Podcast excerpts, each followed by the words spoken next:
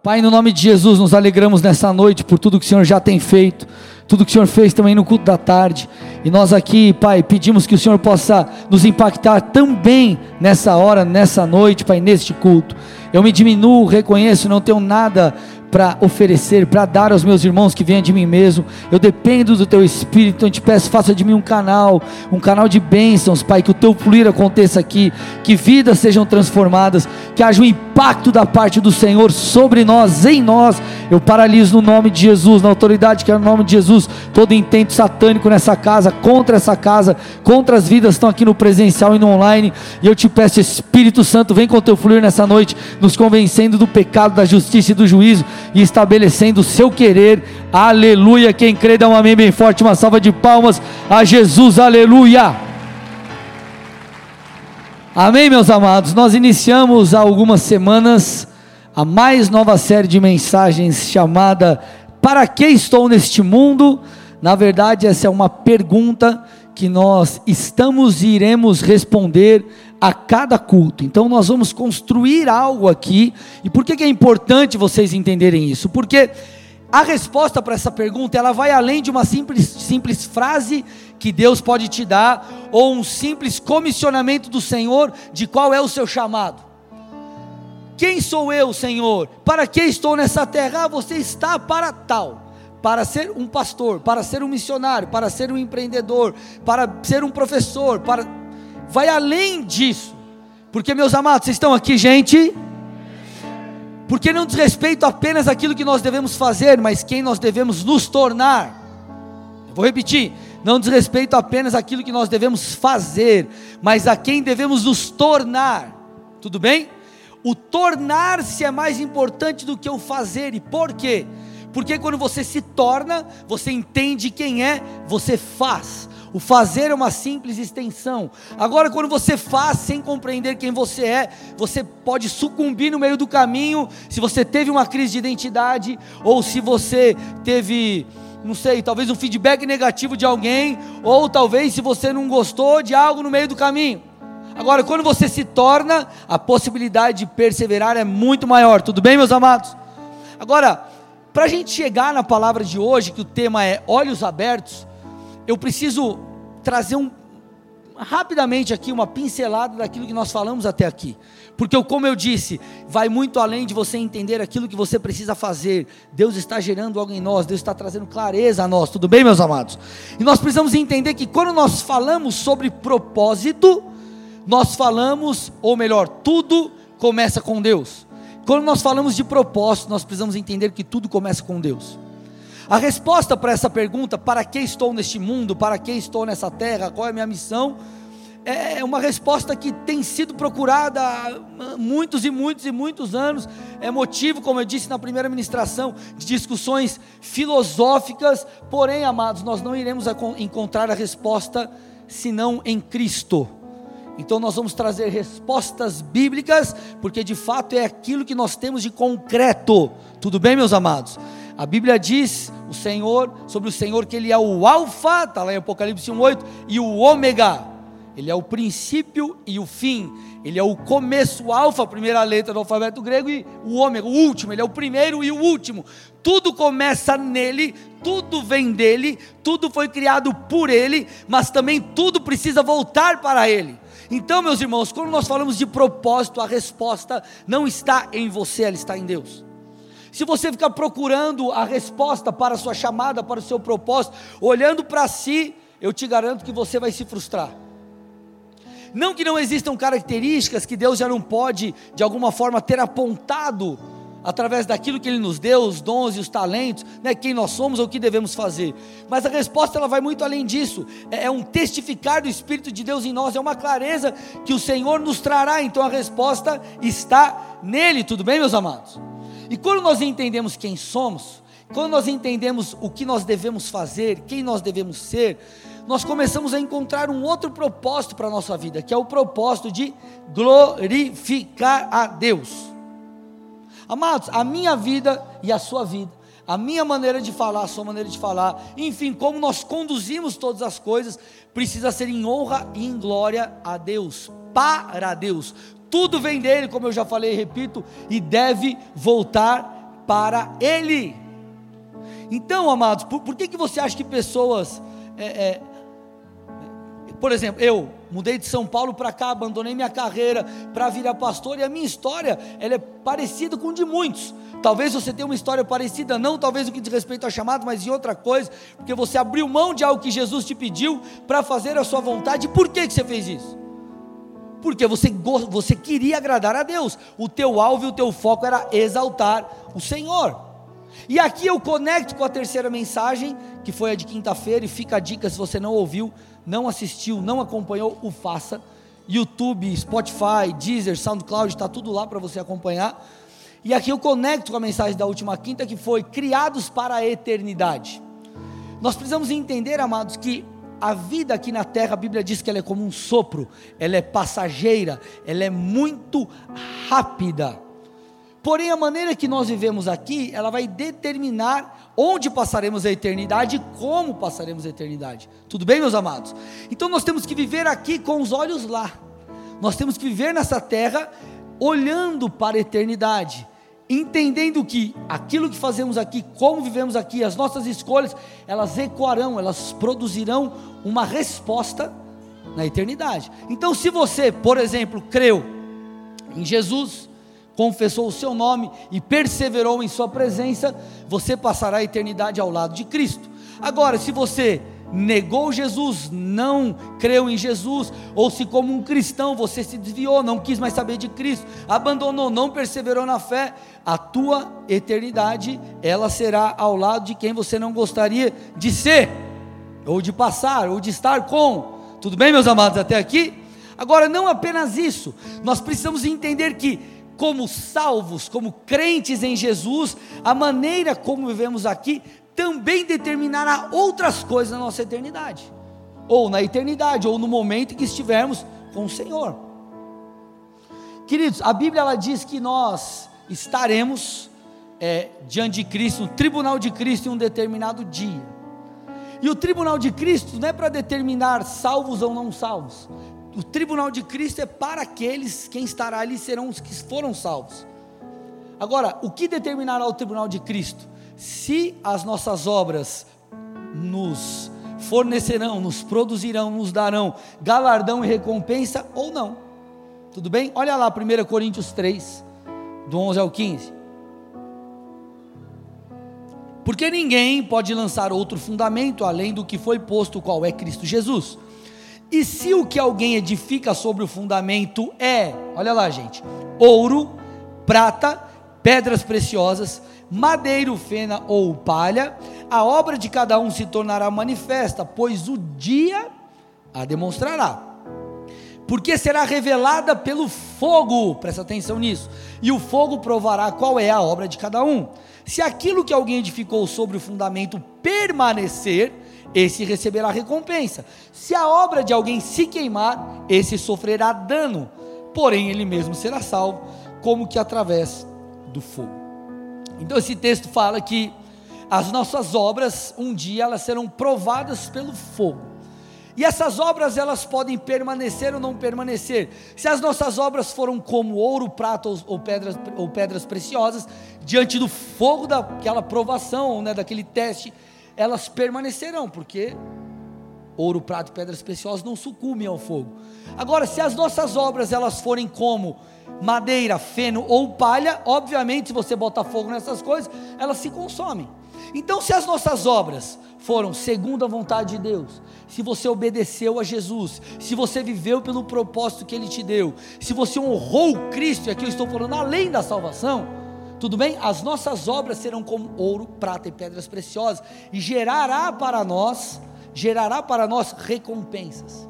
Agora, se as nossas obras foram, forem como madeira, feno ou palha, elas sucumbirão diante do fogo e nós não receberemos recompensa. Então nós podemos viver nessa terra glorificando a Deus, viver nessa terra com os olhos para a eternidade, plantando não apenas para cá, mas para lá, ou nós podemos viver uma vida egoísta, apenas para nós, apenas para a nossa vontade. Então, meus amados, nós precisamos fazer uma escolha. Agora, essa escolha de glorificar a Deus, essa escolha de abrir mão de coisas por causa de Jesus, essa coisa de falar, Deus, eu entendi que tudo vem de Ti, eu preciso te honrar, eu preciso viver para um propósito, eu preciso permanecer, eu preciso ah, fazer o que o Senhor me pediu, eu preciso me esforçar, uau! Isso virá quando os nossos olhos forem abertos ou quando nós tivermos consciência dessas coisas, e aqui nós entramos na mensagem de hoje. Meus amados, o que significa ter os olhos abertos?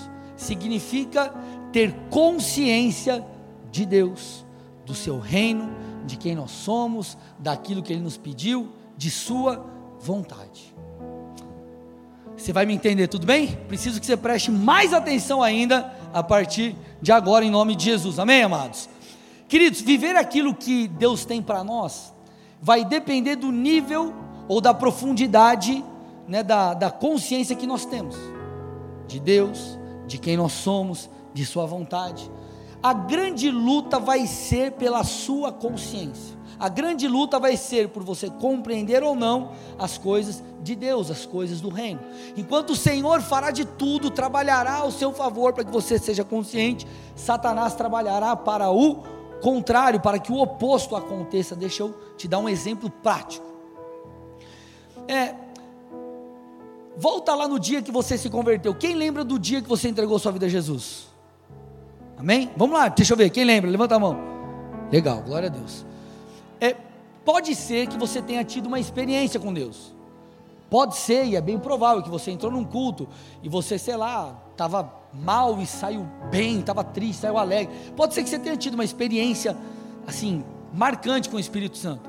Mas o que levou você a se converter, sabe o que foi? Foi o ah, entendi. Entendi o Evangelho, entendi o que é esse negócio de ser crente, entendi esse negócio de Jesus morrer por mim, entendi isso e eu quero. Eu quero Jesus, eu quero viver essa fé, eu quero caminhar com Cristo. Ah, ficou claro, eu vou dar esse passo. Sim ou não, meus amados? Não foi isso? Ficou claro. Talvez você tenha tido até, talvez você até tenha ido em outros cultos antes desse que você entregou sua vida a Jesus. E talvez você tenha até tido experiências com Deus. Foi lá, chegou, sei lá, estava mal, aí brigou com a namorada, o namorado terminou com você naquela época. Aí você chegou na bed, aí oh, Jesus me ajuda, aí você saiu bem, saiu calmo, saiu leve.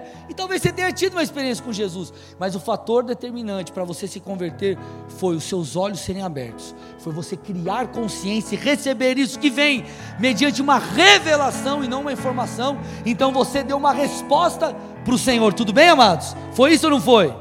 Amém? Glória a Deus. Agora, isso, essa, essa, esse exemplo é apenas o, o, o que você precisa entender que precisa acontecer em todas as áreas da nossa vida, no que diz respeito à palavra. Nós avançaremos no Senhor nós mudaremos o nosso comportamento, nós daremos passos de fé, nós aceitaremos o nosso chamado, à medida que nos tornarmos mais e mais conscientes das coisas de Deus. A luta é pela sua consciência, a luta é para que os seus olhos sejam abertos, ou Satanás, não, ele não quer. Tudo bem, gente, até aqui? Deixa eu mostrar um texto para vocês, alguns textos. Vamos para o primeiro. 2 Coríntios 4, 3 e 4.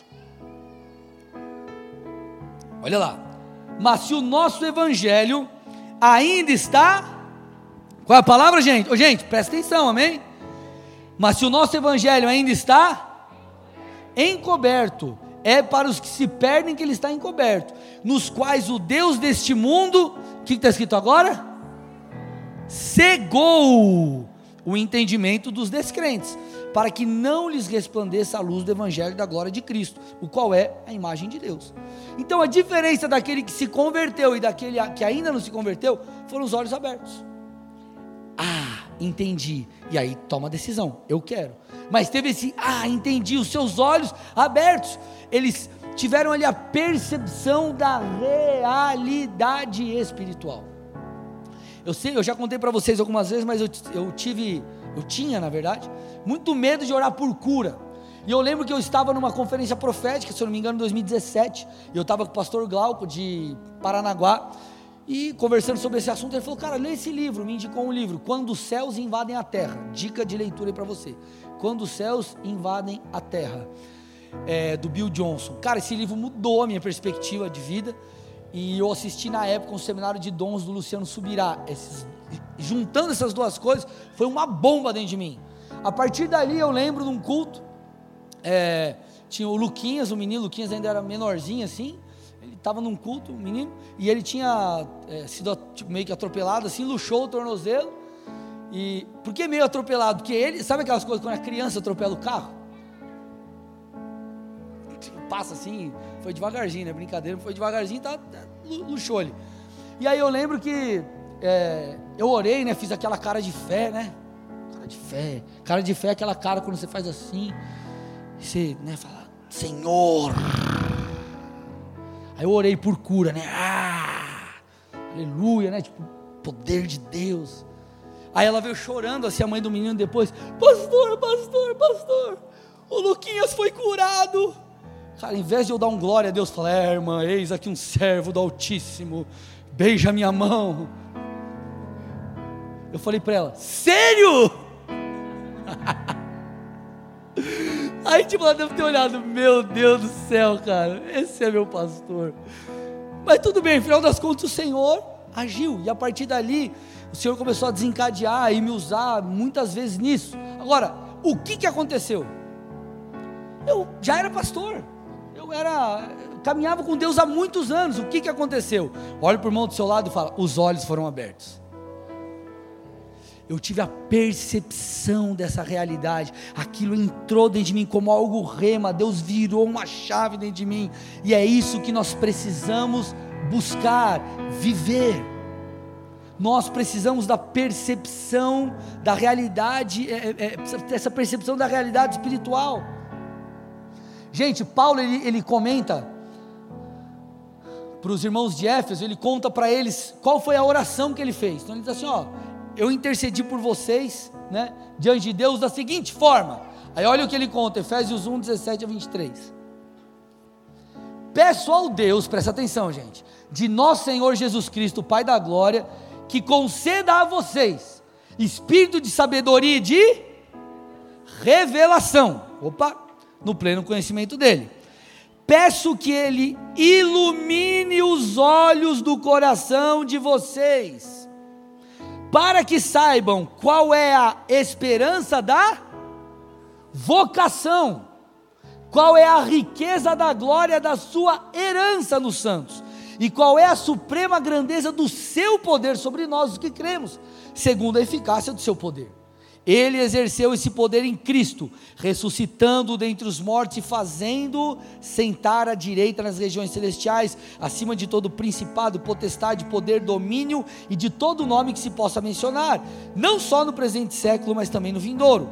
E sujeitou todas essas coisas debaixo dos pés de Cristo, e para ser o cabeça sobre todas as coisas, o deu à igreja, a qual é o seu corpo, a plenitude daquele que que a tudo enche em todas as coisas. Gente, traduzindo aqui, curtando o texto, ele disse assim: gente, eu pedi a Deus que Deus viesse, desse a vocês espírito de revelação, para que vocês entendessem qual é a vocação de vocês, qual é o chamamento de vocês, para que vocês entendessem qual é a herança de vocês, para que vocês entendam o tamanho do poder de Deus que está sobre vocês, os que creem. Então, meus amados, pense, ele estava falando com a igreja.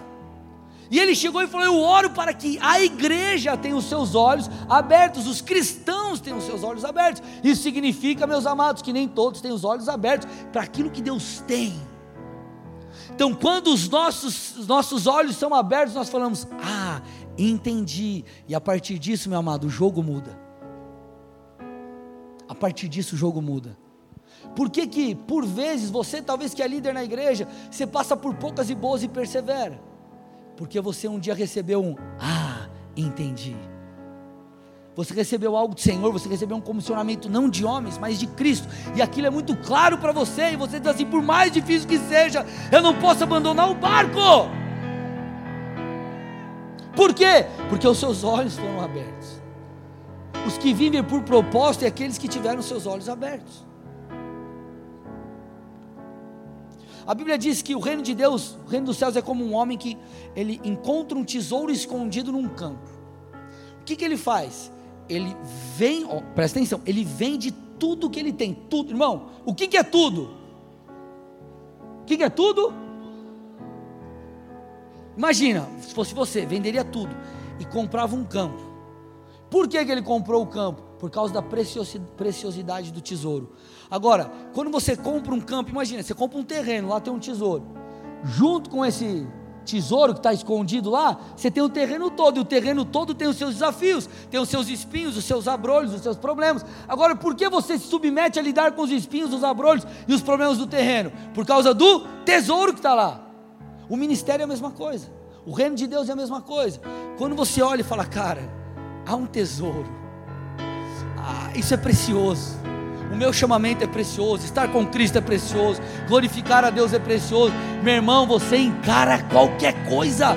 Então não tem como você viver por propósito, não tem como, dificilmente você vai conseguir liderar com excelência de maneira perseverante se você não manter os seus olhos no tesouro. Se você não, como disse o Kevin no culto que ele, ele esteve aqui, se você não viu a pérola. Vocês estão aqui, amados, sim ou não? Amém? Bloqueou aqui. É muito interessante porque lá em Atos 9 você vê a conversão de Paulo. E só que o texto ele, ele, ele, ele é um texto um tanto não, nós não temos muitos detalhes do que aconteceu internamente com ele.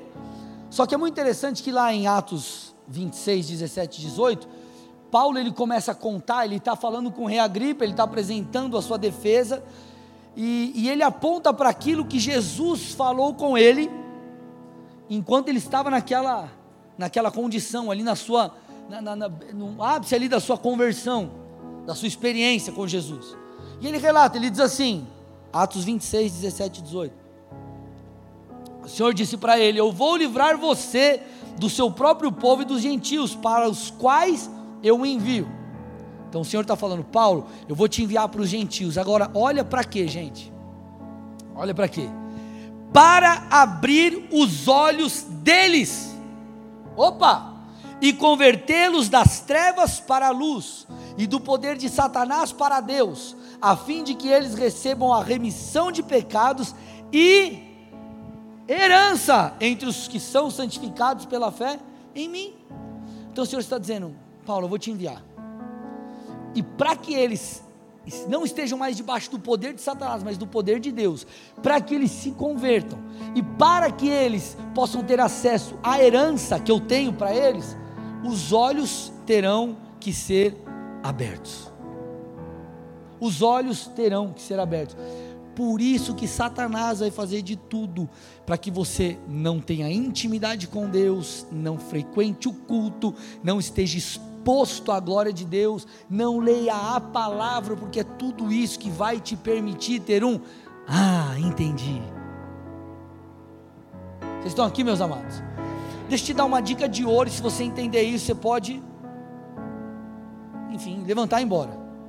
Não faça isso, tá? É só uma forma de expressar. Sabe por que as pessoas se desviam? Sabe por que as pessoas cedem? Abandonam Cristo? Porque elas deixam de observar o básico. Escute, a pessoa se desvia porque ela deixa de observar o básico. O que é o básico? Congregar. Ah, e um parênteses aqui. Ah, mas precisa ir para a igreja, não precisa ir para a igreja. Irmão, você vive pela palavra ou pelo seu achismo? A palavra diz que você tem que congregar. Não é invenção do homem. Então, você quer ser mais sábio que Deus, você faz do seu jeito. Se você quer seguir Deus, você faz do jeito dele. Fecha parênteses, ponto, falei. Tá? Então, congregar. Segunda coisa, ler a Bíblia. Nós somos lavados, santificados, mudados pela palavra. Oração. Estar com os irmãos. Porque deixa eu explicar uma coisa para você. Estar com os irmãos, o, o processo de aprendizagem vai além do tipo ferro afia ferro, que as pessoas usam muito isso, né? É que eu estava lá na cela, e aí eu tretei com o irmão, e aí teve uma desavença, e aí, pois é, né, pastor? Tem que aguentar o tranco e tem que se perdoar. Vai muito além disso. O processo de aprendizagem ele passa pela observação. Repete comigo: observação. Pela observação. Vou te explicar aqui usando algo bem extremo, mas você vai me entender. É, você lembra do primeira vez que você entrou na igreja? Você lembra a primeira vez que você entrou na igreja? Você não ficou tipo olhando assim, aí você não sabia se você colocar, eu, de tarde eu mostrei isso para a galera, se você ficava com a mão assim, se você ficava com a mão, se você levantava essa mão, essa mão, se você se ajoelhava, você cantava ou não cantava? Você não ficou meio assim? Que, eu faço, cara? Aí na oração, aí o pastor fez a oração lá do Pai Nosso, aí, aí você não sabia, aí você mexia a boca para fingir que sabia, para não passar vergonha. Como se fosse uma vergonha. Né? Tudo bem? Você ficava meio, mas o que, que eu faço? Como que eu ajo? Que que... Aí você olhava, aí o cara do lado levantava a mão e você. Aí você levantava as duas, e você interagindo ali.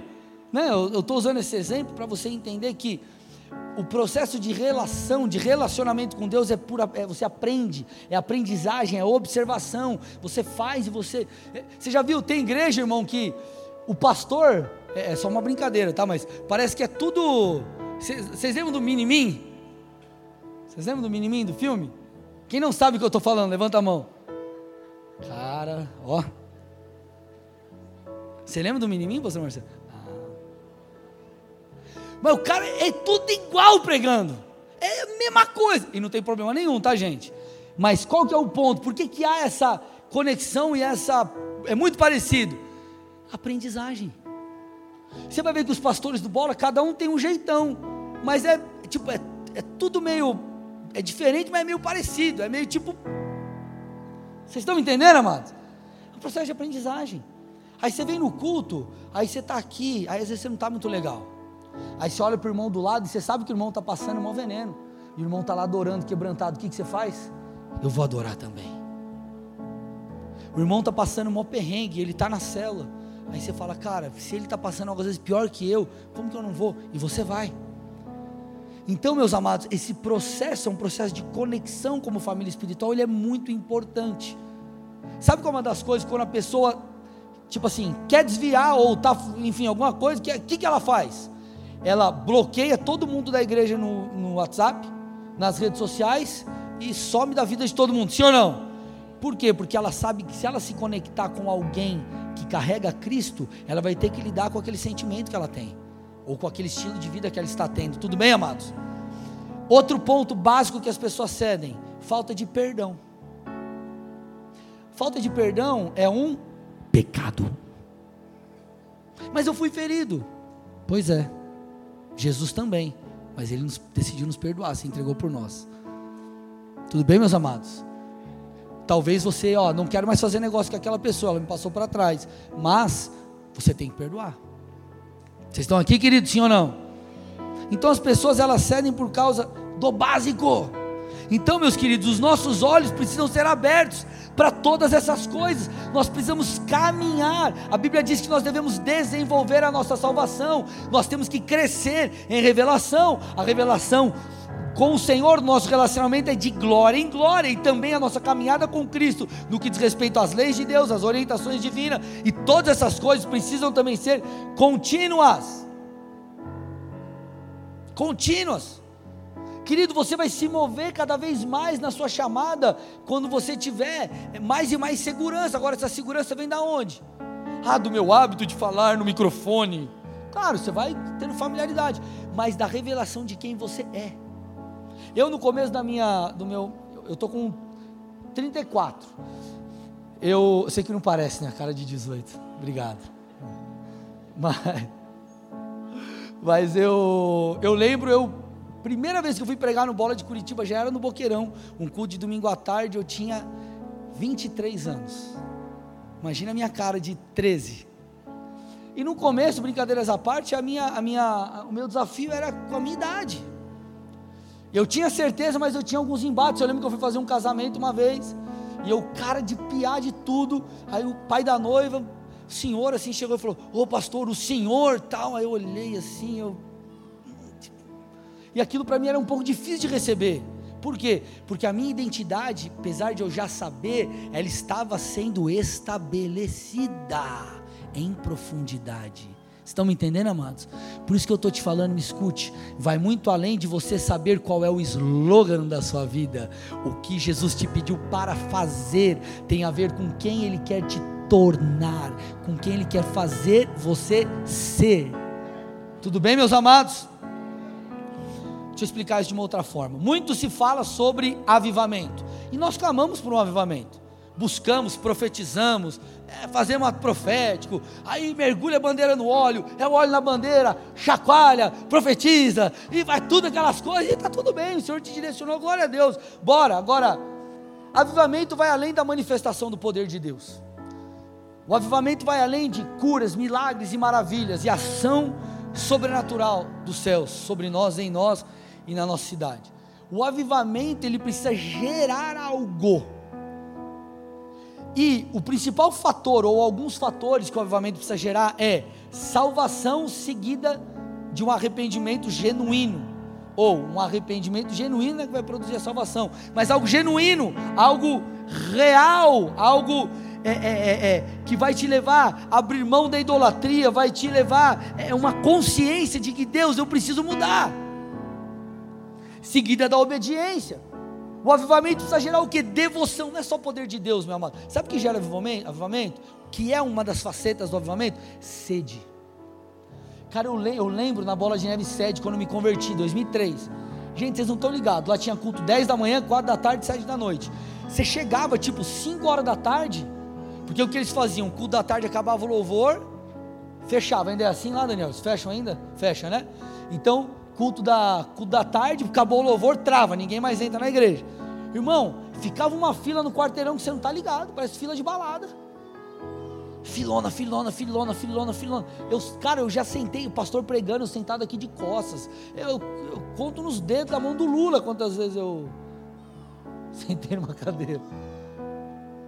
Cara, eu falei, meu, cara, como que ficar de pé? Já peguei culto no banheiro. Fui numa conferência uns anos atrás e eu estava nas primeiras fileiras assim, dos, dos pastores, mas estava Estava muito quente, cara, muito quente, o ar não estava funcionando, quente, quente, estava quebrado, estava quente, quente, quente. E eu já estava, eu estava muito cansado, eu falei, cara, eu preciso sair daqui, eu vou arrumar um outro canto, algum lugar na igreja. Irmão, eu não arrumei um lugar para me escorar na parede. Um lugar para ficar assim, ó. Não achei, fiquei andando, foi pior. Mas o que eu estou querendo te dizer, a, a, o avivamento, ele desperta as pessoas para algo gera devoção, sede. E por que isso acontece? Olha para o irmão do seu lado e fala: porque os olhos foram abertos. Essa consciência da realidade espiritual das coisas do reino que gera, meu irmão, essa essa essa essa maneira diferente de viver. Porque na verdade, gente, nós vivemos um conflito de realidades. E nós viveremos, nós daremos passo, nós seguiremos aquela ah, pela qual nós estivermos mais conscientes. Então você vai viver pela realidade que você estiver mais consciente.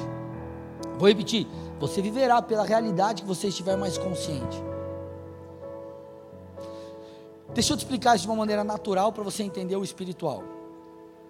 Quem aqui, você já, vocês têm que ser sinceros, tudo bem ou não? Quem aqui você já, não importa se você começou, parou ou perseverou, mas em algum momento da sua vida você falou: esse é o ano da operação verão, shape retinho. Você falou, esse ano é oito gomos. Oito. Ah, esse ano, ah, esse ano, mulher, tu vai ver. Chegar na praia, ó, tchá. Você lembra quando você começou? Como que você começou? Você começou talvez se conscientizando, assistindo vídeos no YouTube. Talvez você procurou um nutricionista ou conversou com o irmão bombadinho da igreja. E você começou, começou, começou, começou, começou, e aí você mudou a sua alimentação, aí daqui a pouco você é, tua, é, no YouTube se abriu o YouTube ali, era tudo vídeo. Alimentação saudável, e não sei o que, academia, exercício físico, como perder 15 quilos em 3 dias, que é isso que a galera procura, né? Aquelas coisas assim, maluca, né? Irmão, aí é só, como fala quando corta para fazer lipo, só lipo, né? Enfim, mas tudo bem, você começou a procurar. E por que que você se posicionou? Porque você se conscientizou dessas coisas.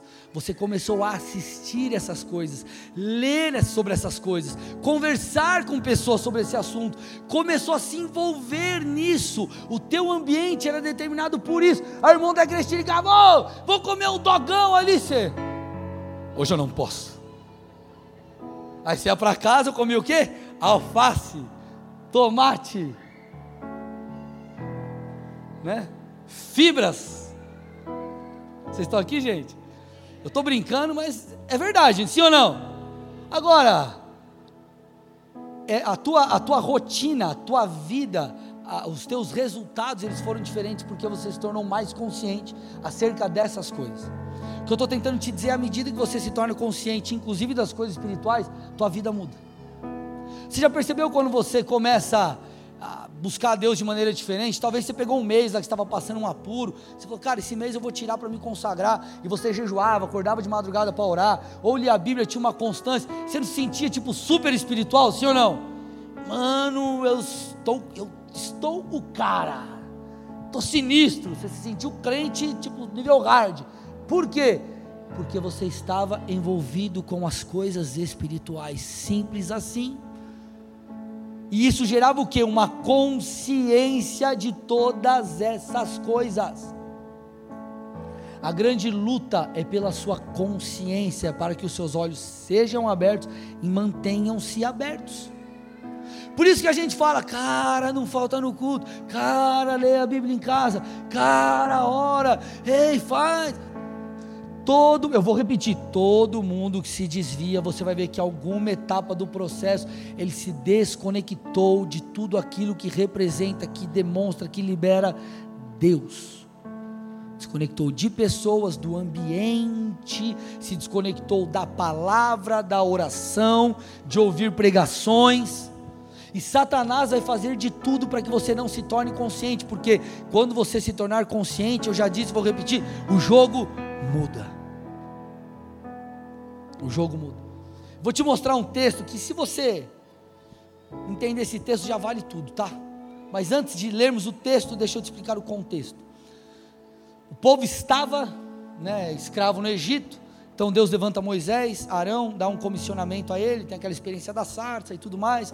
Enfim, Moisés entendeu que ele seria o libertador daquele povo. Então você vai dar uma olhadinha lá em Êxodo 4, você vai ver no final de Êxodo 4 que Moisés. Não, tira o texto para mim, segura. Pode tirar o texto. Você vai ver que Moisés ele chega diante dos líderes do povo e conta a experiência que ele teve.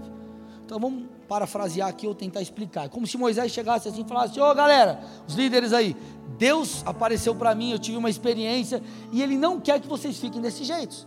Ele tem liberdade para vocês. Ele tem libertação para vocês. Olha lá e começa a explicar e conta e conta. O que, que aconteceu com aqueles líderes que eram escravos? Eles se tornaram conscientes da vontade de Deus Repete comigo: conscientes da vontade de Deus. Eles se tornaram conscientes, meus amados, da vontade de Deus, daquilo que Deus tinha. Então o que, que eles fizeram? Ah, entendi.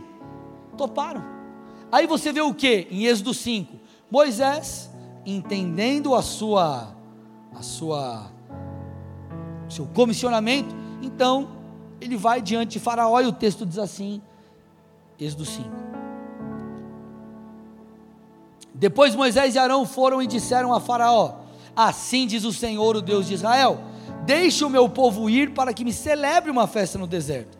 Faraó respondeu: Quem é o Senhor para que eu ouça a sua voz e deixe Israel ir? Não conheço o Senhor e não deixarei Israel ir. Eles prosseguiram: O Deus dos Hebreus veio ao nosso encontro, portanto, Deixe-nos ir a caminho de três dias ao deserto, para que ofereçamos sacrifícios ao Senhor nosso Deus, para evitar que ele venha sobre nós como peste, com peste ou com espada. Então o rei do Egito disse: Moisés e Arão, por que vocês estão afastando o povo de suas tarefas? Voltem ao trabalho. Voltem ao trabalho. O faraó disse também: O povo da terra já é muito, e vocês ainda querem que eles descansem de suas tarefas? Naquele mesmo dia, Faraó deu uma ordem aos feitores do povo e aos seus capatazes, dizendo: Daqui em diante não forneçam mais palha ao povo para fazer tijolos como antes. que eles mesmos ajuntem para si a palha, mas exijam deles a mesma quantidade de tijolos que antes faziam. Não diminuam a cota, eles estão desocupados e por isso gritam: Vamos e sacrifiquemos ao nosso Deus. Imponham mais serviços a esses homens para que se mantenham ocupados, e aqui está o ponto. E não deem ouvidos a palavras mentirosas.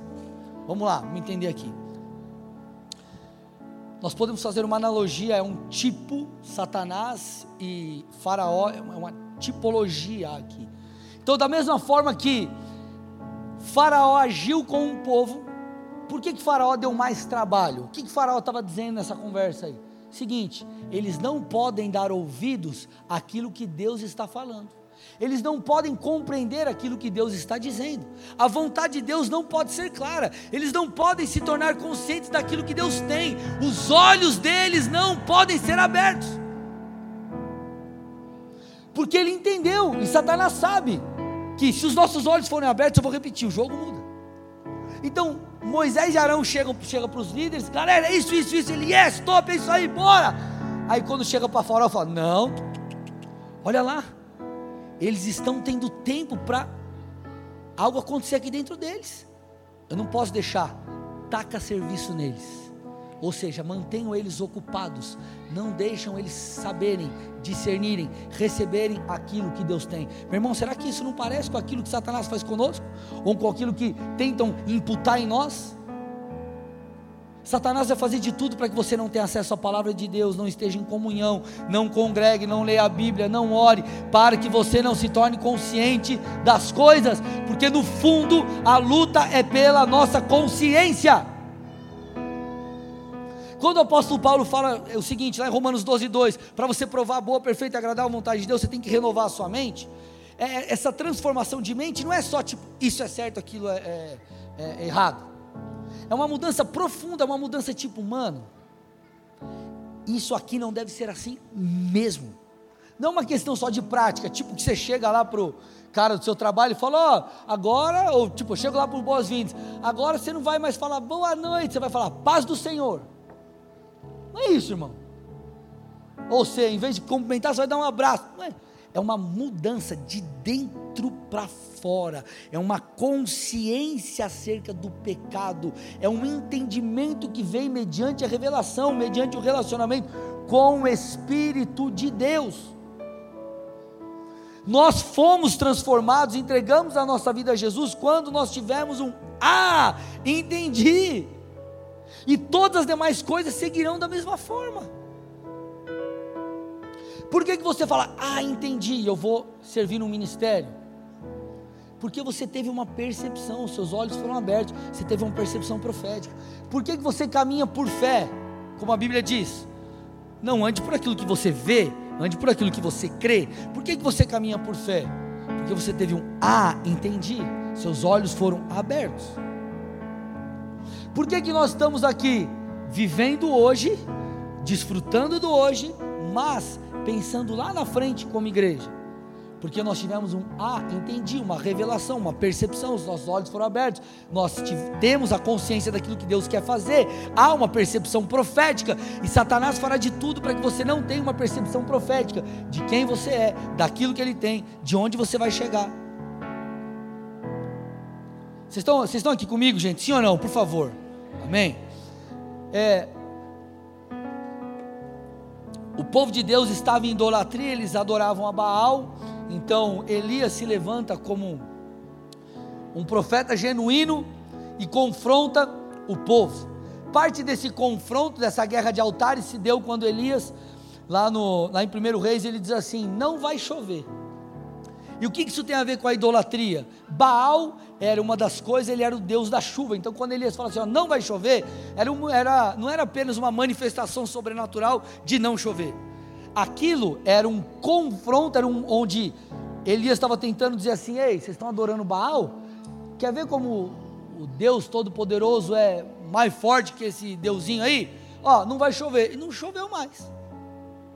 E aí, tempo passa, você vê aquela treta né, do, dos profetas de Baal e Azerá, 850 profetas contra Elias no Monte Carmelo, né?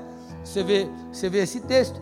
E ali eles começam a fazer as, as adorações, os negócios deles lá, os profetas, e obviamente Baal não se manifesta. Então, você vê que Elias clama a Deus, fogo do céu desce, consome todo ali aquele holocausto, aquele sacrifício. Então o que nós vemos? Uma vitória, né? De Deus, como se Deus precisasse daquilo para né, demonstrar o seu poder ou ganhar qualquer coisa. Né? Mas enfim, ali Deus, vamos dizer assim, sai como vitorioso, Deus Todo-Poderoso. Então Elias faz o que? Agora vai chover porque o povo se rendeu, o povo entendeu quem Deus era, o povo, né, puxa, ó, nós vamos novamente nos voltar ao verdadeiro Deus. Então Elias falou, já que a idolatria, né, foi quebrada ali, derrubada, agora pode voltar a chover. Deus liberou o seu poder, manifestou o seu poder. Então ele determina que assim aconteça, e ele fala para o servo dele, ó, vai dar uma olhada para ver se está chovendo aí. E aí o servo dele vai uma, duas, três, na sétima vez ele volta. E aí nós entramos no texto, 1 Reis 18, 44 a 46. O servo de Elias vem e diz assim: perceba, amados, o que o servo fala e perceba a percepção de Moisés, daquilo que Deus iria fazer. O servo diz assim: Eis que se levanta do mar uma pequena nuvem com uma palma da mão de um homem.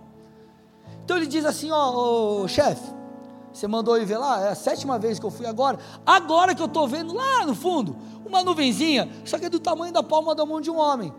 Elias, Diante disso, poderia falar: ah, beleza, vamos esperar aí que está de boa, não vai chover agora. Só que Elias não faz isso.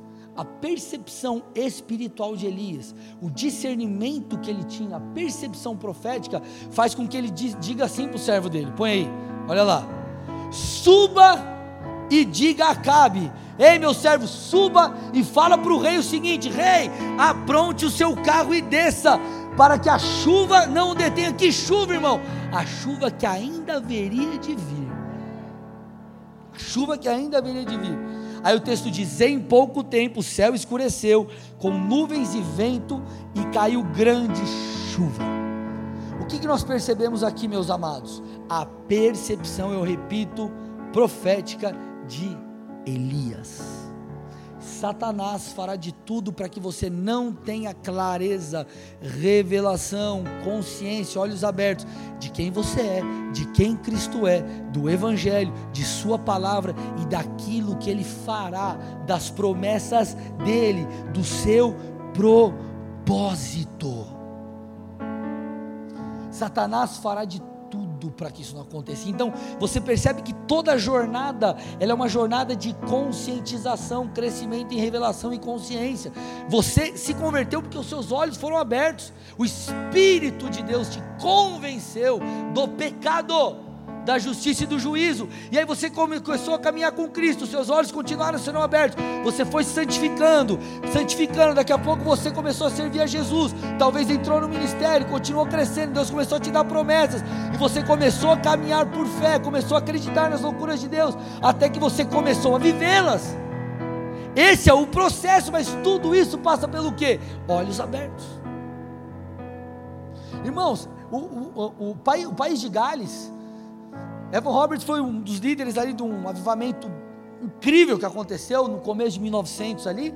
É, esse avivamento, em poucos meses, centenas de milhares de pessoas foram salvas, mas não foi só salva. É, você vê que é, bares foram fechados, aconteceu uma, uma, uma, uma, assim, aconteceu uma loucura na, na região, naquele país. Agora, tudo começou como? Com aquele camarada falando depois do culto que o, teu, que o pastor dele pregou, é como tipo, acabou o culto, aí vem um cara aí, fala, um jovem, 16 pessoas topam a ideia, enfim, aí ele pegou com pouca gente, ele falou assim, ó, o país de Gales viverá o maior avivamento que já existiu. O que, que esse cara tinha? Ele via a pequena nuvem do tamanho da mão de um homem. Só que ele sabia que aquilo era um prenúncio do que Deus faria. O que vai te levar a caminhar por fé, o que vai te levar a dar passos de fé, é a sua consciência das coisas espirituais, é a sua consciência do poder de Deus, é a sua consciência de quem Deus é. E isso só vem mediante o relacionamento com o Espírito de Deus. É uma revelação, não é uma informação. Alô, vocês estão aqui? Qual foi a diferença de Davi e os soldados diante, de Filisteu, diante do filisteu Golias? Será que Elias, é, é, Elias não, Davi ele era mais preparado que os soldados? Ele nem estava lá, ele nem fazia parte do exército. É interessante quando ele vai enfrentar Golias, ele diz que ele vai em nome do Senhor. Então ele entendia o poder de Deus, ele entendia quem Deus era. Os olhos deles, dele foram abertos para coisas que os outros não foram. A sua jornada em direção ao seu propósito, em relação a viver tudo que Deus tem, passa pela revelação de todas as coisas. Por que, que você dá passos de fé? Porque, meu irmão, você não está vendo a coisa pequena, você está vendo ela grande. Meu pastor diz: sonhe grande, comece pequeno, mas comece já. O que, que ele está dizendo? Algo mais ou menos como o que Jesus nos ensinou. Mateus 13, 31 e 32. O reino dos céus, Senhor contando uma parábola, é semelhante a um grão de mostarda, que um homem pegou e plantou no seu campo esse grão é, na verdade, a menor de todas as sementes, mas quando cresce é maior do que as hortaliças, e chega a ser uma árvore, de modo que as aves dos céus, do céu, vêm se aninhar nos seus ramos. Então, o grão de mostarda é uma semente de tipo 2 milímetros, que vem a tornar-se um pé de 3, 4 metros. Agora, qual que é o ponto? Você planta a semente enxergando a árvore. Você planta a semente crendo que a árvore ficará pronta, grande, enfim, dará os seus frutos. Agora, quem vive isso? Quem caminha por fé? Quem teve os seus olhos abertos.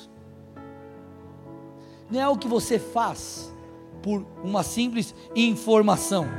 É algo que você adquire mediante o relacionamento com Deus. E aqui eu entro na parte prática. Meus amados, entenda uma coisa: o que você tem de mais precioso é a sua intimidade com Deus. Guarde isso. As pessoas cedem porque elas não observam o básico. O que vai te manter de pé é o básico. Exemplo simples, eu não sou da área da saúde, o Andrew está por aí, presbítero, personal trainer, enfim.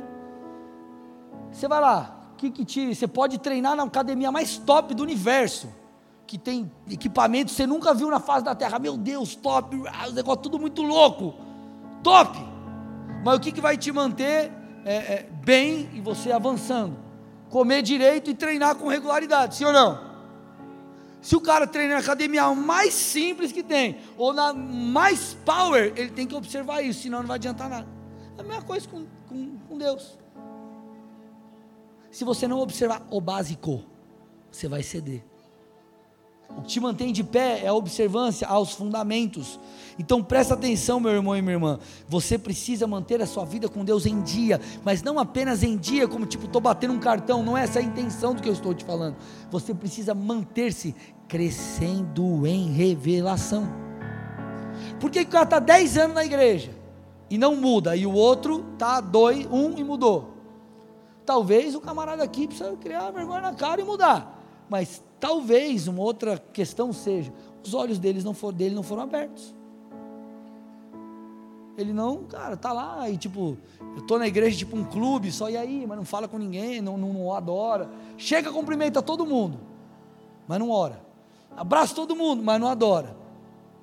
Conhece geral, mas não senta para ouvir a palavra, não presta atenção no pastor. Vocês estão aqui, amados, sim ou não? Então, queridos, nós temos que entender que o que vai nos transformar é a exposição ao sobrenatural, a palavra, a comunhão com os irmãos.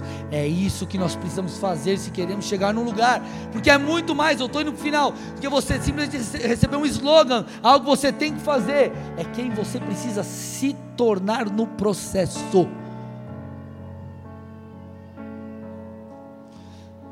Lá em Atos 17, você vê algo muito interessante, 1 e 2. A Bíblia diz que os bereanos, 11 e 12, desculpa, Atos 17, 11 e 12, que os de Bereia, os bereanos, eles eram mais nobres que os tessalonicenses. Por quê? Que os de Tessalônica, porque eles receberam a palavra com avidez. E não apenas isso, o texto diz que eles examinavam as escrituras todos os dias. Então eles recebiam a palavra com grande alegria, com paixão, ah, e eles examinavam, eles estavam diante da palavra das Escrituras, examinando, estudando todos os dias. Agora, qual foi o resultado? O resultado foi, põe para mim aí, verso 12, versículo 12. Com isso muitos creram, mulheres gregas de alta posição social e muitos homens. Qual é o resultado de você se expor à palavra, de você examinar a palavra, de você estar diante de Deus constantemente? Transformação, salvação, mudança, tudo é transformado na presença de Deus. Como você vai ser convencido pelo Espírito de Deus se você não deixa o Espírito de Deus falar com você? Se você não se expõe à palavra de Deus? Sabe, amados, nós precisamos olhar para a nossa rotina, porque talvez o que tem nos impedido de avançar nas coisas de Deus, na revelação dessas coisas, na consciência, é a nossa rotina desequilibrada. O Senhor ele conta a parábola do. Ele fala sobre a parábola do semeador. E basicamente, para a gente não, perder, né, não tomar muito tempo aqui, ele fala sobre quatro tipos de solo. Três solos, a semente é lançada e não dá certo, não vinga, e o quarto solo dá certo. Mas o que chama a atenção é um dos solos que a Bíblia diz que a semente caiu entre os espinhos. E Jesus conta isso. Só que se você lá em Mateus 13 passar um pouquinho, uns versículos adiante, Jesus para os discípulos, ele traz a revelação, ele traz um, tipo, ó, deixa eu explicar para vocês eh, de uma maneira aqui mais detalhada essa parábola. E aí, põe para mim aí, Mateus 13, 22. Aí ele começa a explicar nesse versículo o que é essa semente que caiu entre os espinhos. Então ele diz: o que foi semeado entre os espinhos é o que ouve a palavra, o que recebe a direção de Deus, o que entende o seu propósito, enfim. Porém, as preocupações deste mundo e a fascinação das riquezas sufocam a palavra e ela fica infrutífera. Ele está dizendo o quê? Aqueles que recebem a palavra, a ministração, a palavra profética, só que eles não regam isso, eles não protegem isso, eles não dão atenção a isso, eles não colocam isso em desenvolvimento. O que, que acontece? E, mas pelo contrário, eles focam nas coisas desse mundo, não olham para a eternidade, não focam nas coisas que são eternas, eles vão parar no tempo. A semente ela vai ser sufocada e ela não vai vingar, ela não vai dar fruto. Põe o texto aí de novo. Olha o que ele está falando. Mateus 13, 22. O que foi semeado entre os espinhos é o que ouve a palavra, porém as preocupações desse mundo, a fascinação das riquezas, sufocam a palavra. Você recebeu uma palavra, meu irmão, você tem uma promessa, você tem um propósito, enfim.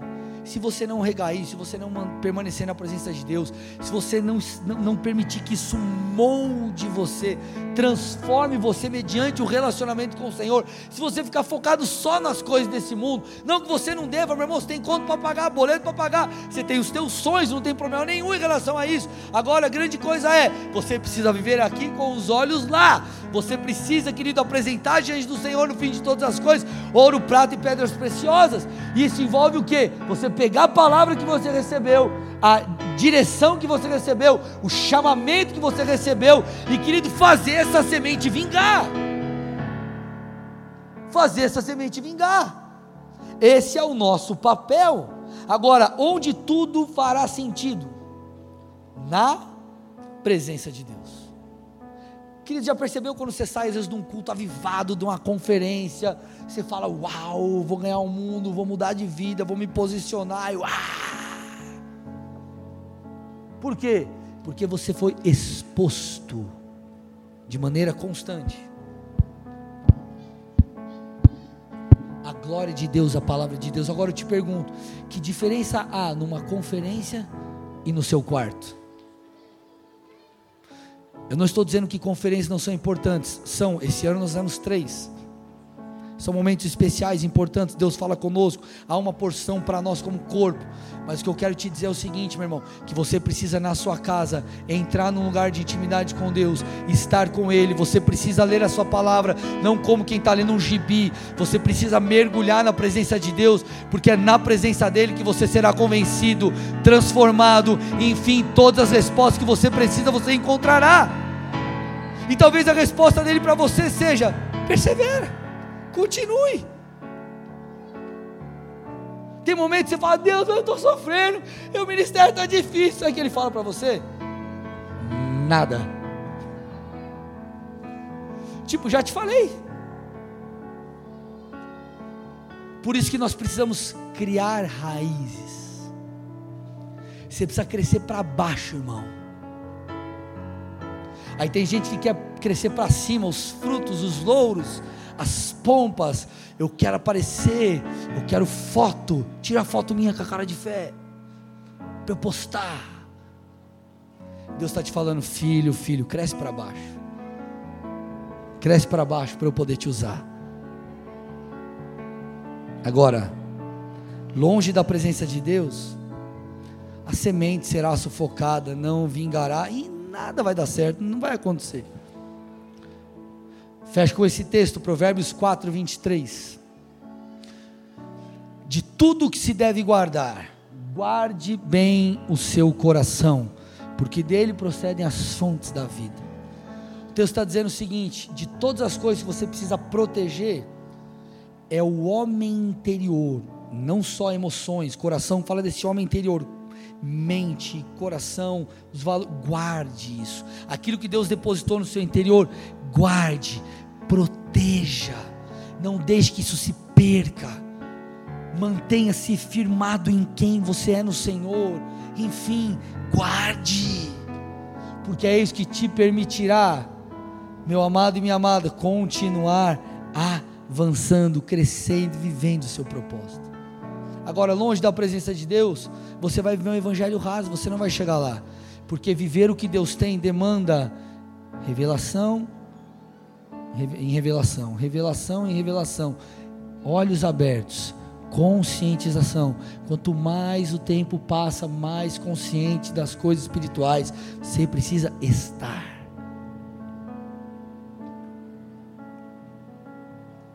Tudo bem, meus amados?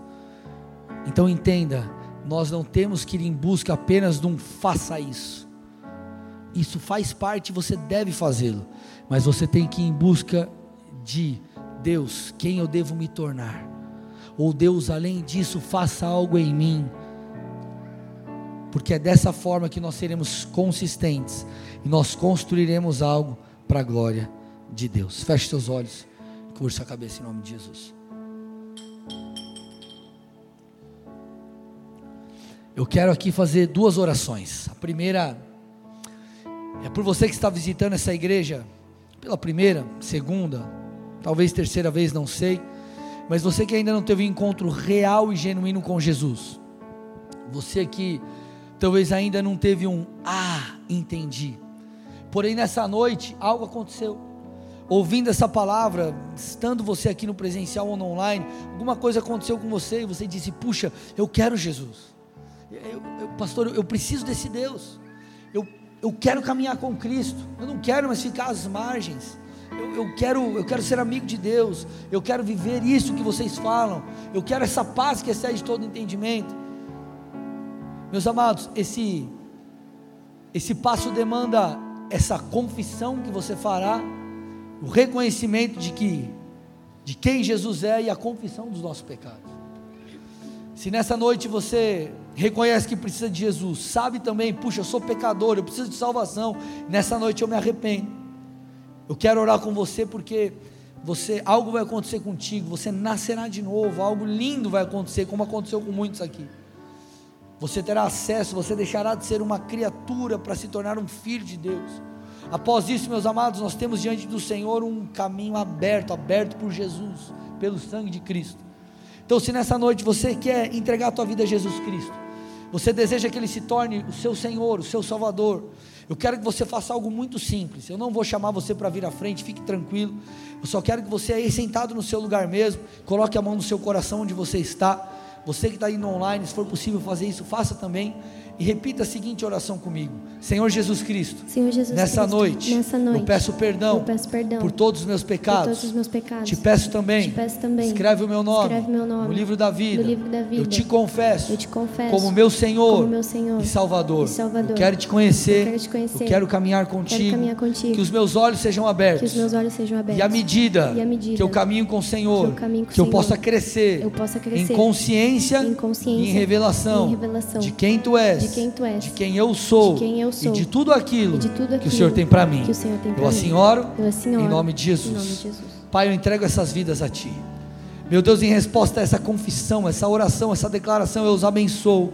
Eu declaro a tua presença, eu peço, toca-os profundamente agora, que eles sejam marcados pelo teu espírito, porque, Pai, algo lindo acabou de acontecer, Pai, eles se tornaram filhos, Pai, eles nasceram de novo, então eu te peço, ajuda-os, Pai, nessa nova estação, que eles cresçam no Senhor, que eles caminhem em direção ao Senhor, eu os abençoo, abençoo as finanças, Pai, a vida espiritual, o casamento, meu Pai, em nome de Jesus, a vida emocional, nós liberamos o Teu favor sobre todas as áreas, em nome de Jesus, amém.